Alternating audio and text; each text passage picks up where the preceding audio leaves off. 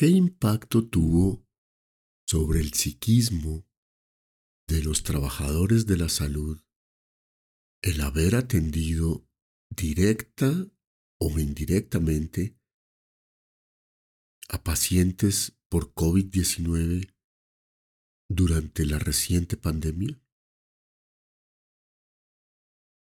¿Cómo es la huella que ha quedado en el psiquismo de los trabajadores de la salud que han ayudado a la humanidad a superar este momento tan difícil para todos?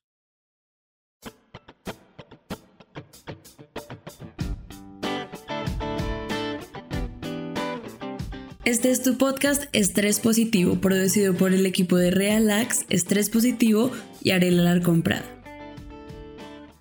Un podcast de mindfulness, autocompasión, salud mental y bienestar emocional, sazonados con una pizca de cine y otra de literatura. Si quieres más información sobre estos temas o si quieres inscribirte a nuestros talleres para el estrés positivo o contarnos sobre tus necesidades, visita nuestra página www.realax.com www.real-lax.com Bienvenidos.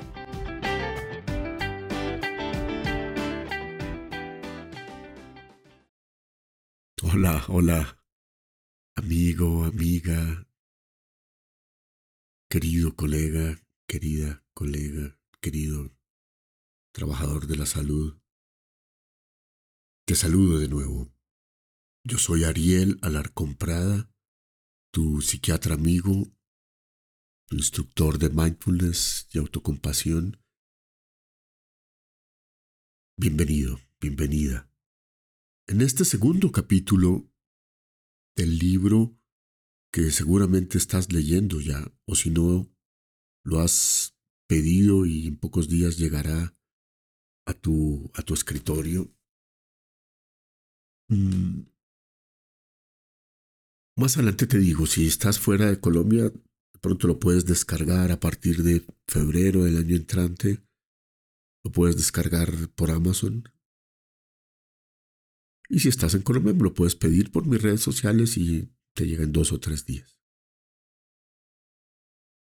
Pero mira, ya hablamos en el capítulo anterior y en este podcast abstract de, de cada uno de los capítulos que tenemos para hacer el, una interfase transmedia también por este tipo de plataformas. Ya hablamos la vez pasada, en el capítulo anterior y en el podcast anterior, del estrés en general que padecemos todos los trabajadores de la salud. Unos en mayor medida, otros en menor. Puede variar según la especialidad, el tipo de trabajo, la institución, etc. Pero todos manejamos fuentes altas de estrés en general. Bien, el tema era, como te decía, ya bastante complejo antes que llegara la pandemia por COVID-19. Y para los europeos y latinoamericanos, a comienzos del año 2020, mm, para los orientales fue antes y los norteamericanos también, mm, por esas fechas se nos vino encima a la humanidad entera, pero principalmente a los trabajadores de la salud que teníamos que atender a estos pacientes la pandemia por COVID-19. En este segundo capítulo tengo en cuenta consideraciones reunidas de múltiples talleres, conferencias, encuentros, intervenciones en crisis, seminarios en la universidad, diálogos con colegas de, de muchas partes del mundo en realidad, del mundo iberoamericano, mm, que nos echamos sobre nuestros hombros la responsabilidad de sacar adelante, por un lado, los pacientes por COVID-19 y sus familias, O por otro lado, como fue el caso mío, también atendí directamente varios pacientes y sigo atendiendo todavía ahora a finales del 2022 pacientes con secuelas, pero sobre todo mi dedicación principal ha sido atender a los colegas, médicos, enfermeras, terapeutas, a psicólogos, psicólogas, odontólogos que han atendido a esos pacientes. Eh, y palpándoles en, aquí en mi sillón de psicoterapeuta,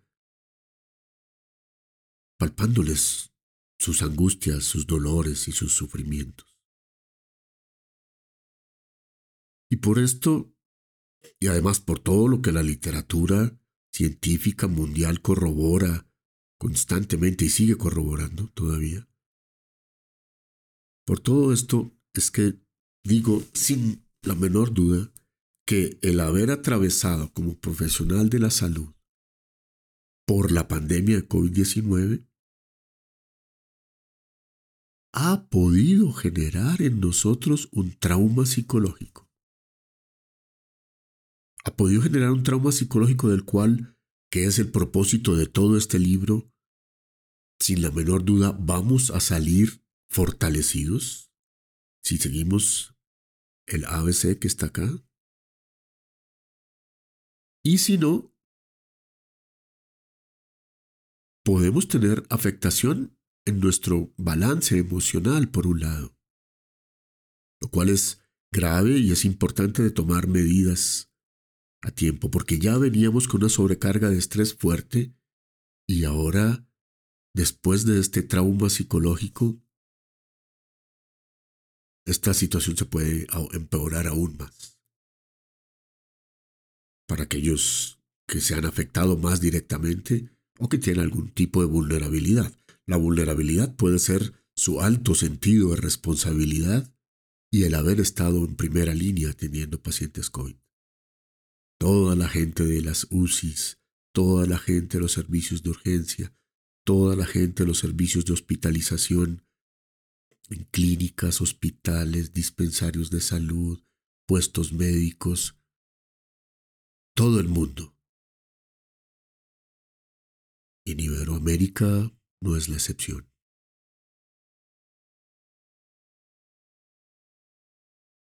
Fuimos y padecimos de una situación traumática. Ahora, la oportunidad no es solamente para reducir el impacto psicológico de esta situación y atender a los más afectados por ello, que si estás entre ellos, no dudes en consultar a un colega, a un psicólogo, a un psiquiatra, eh, querido colega.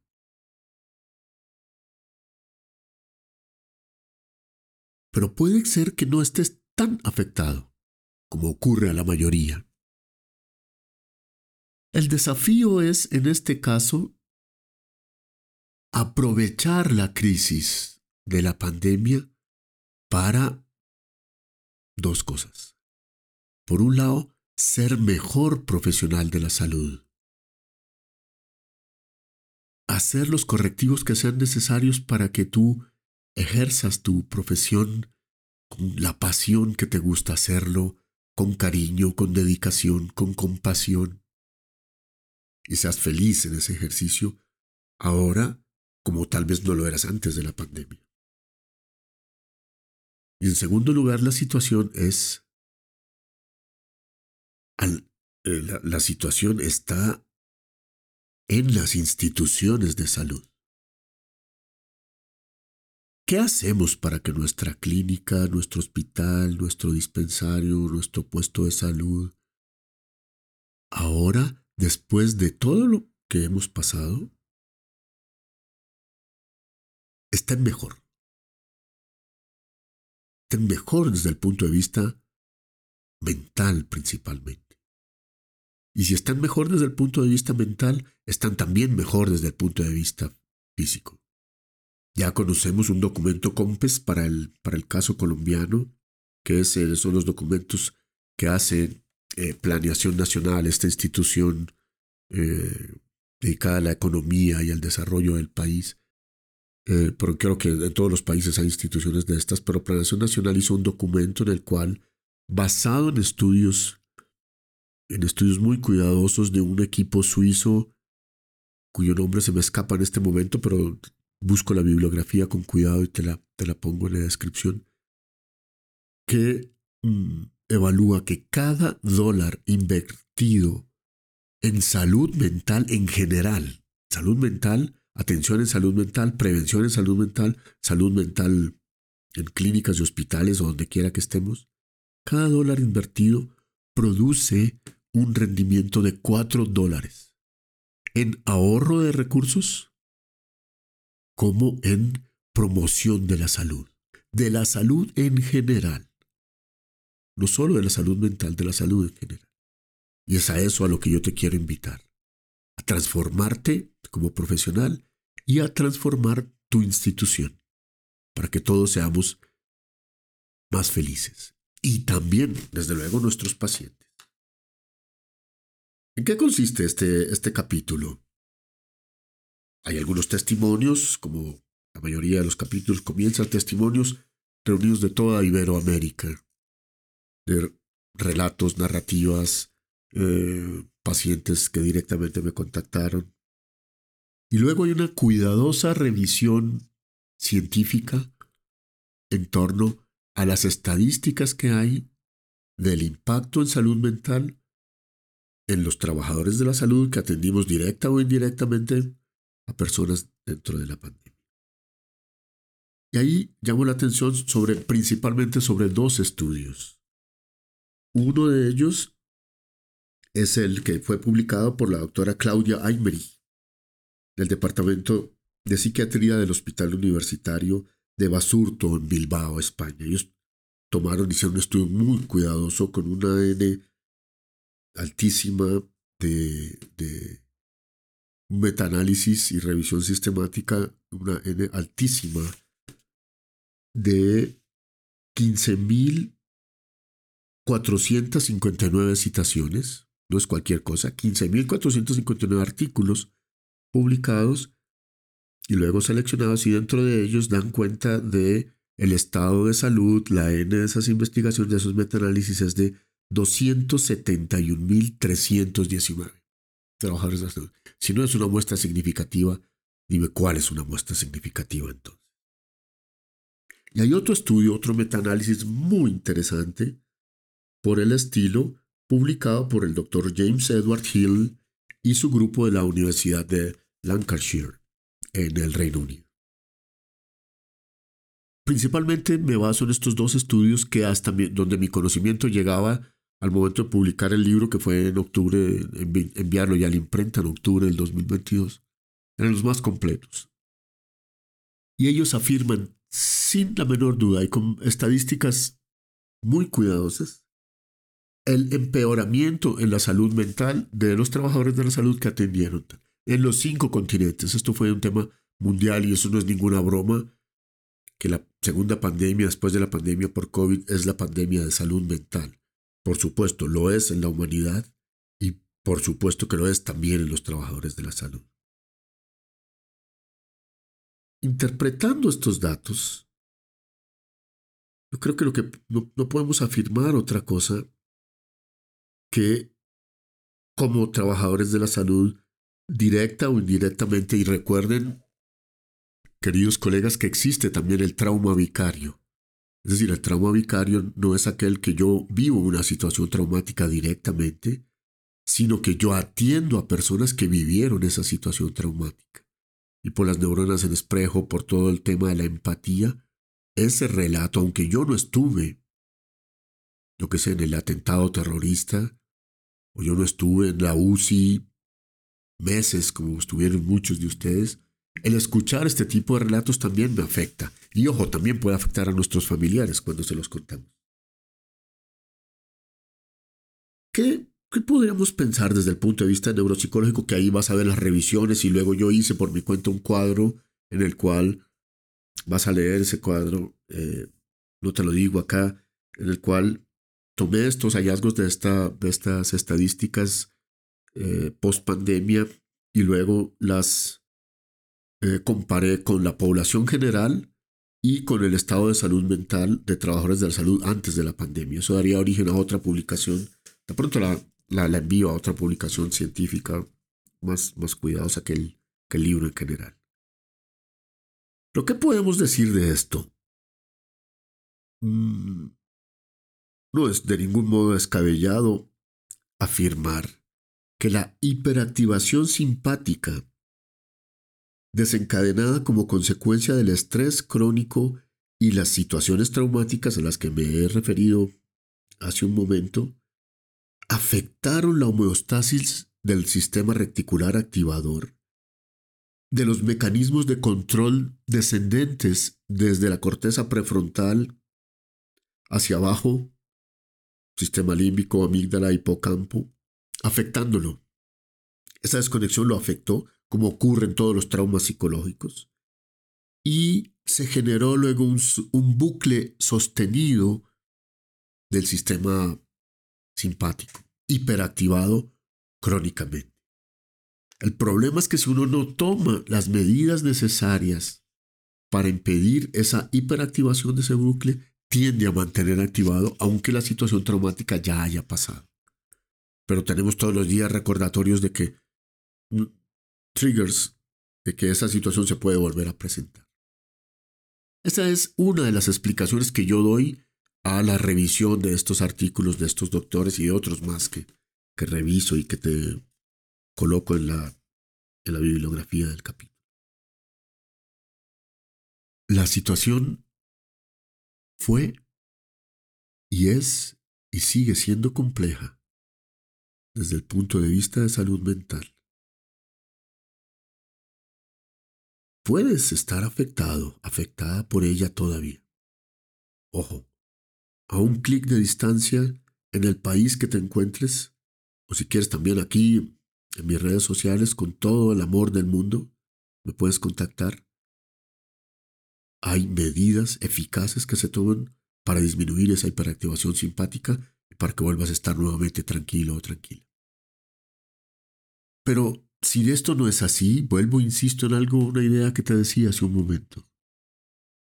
Lo que hay con esta pandemia es una oportunidad para corregir errores, dificultades, inequidades en nuestro sistema de salud y hacerlo aún mejor.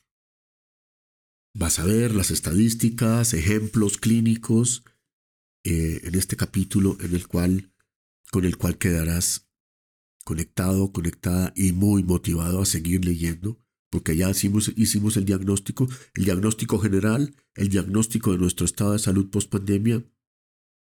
Y ahora, ¿qué vamos a hacer? Ya tenemos clara la radiografía.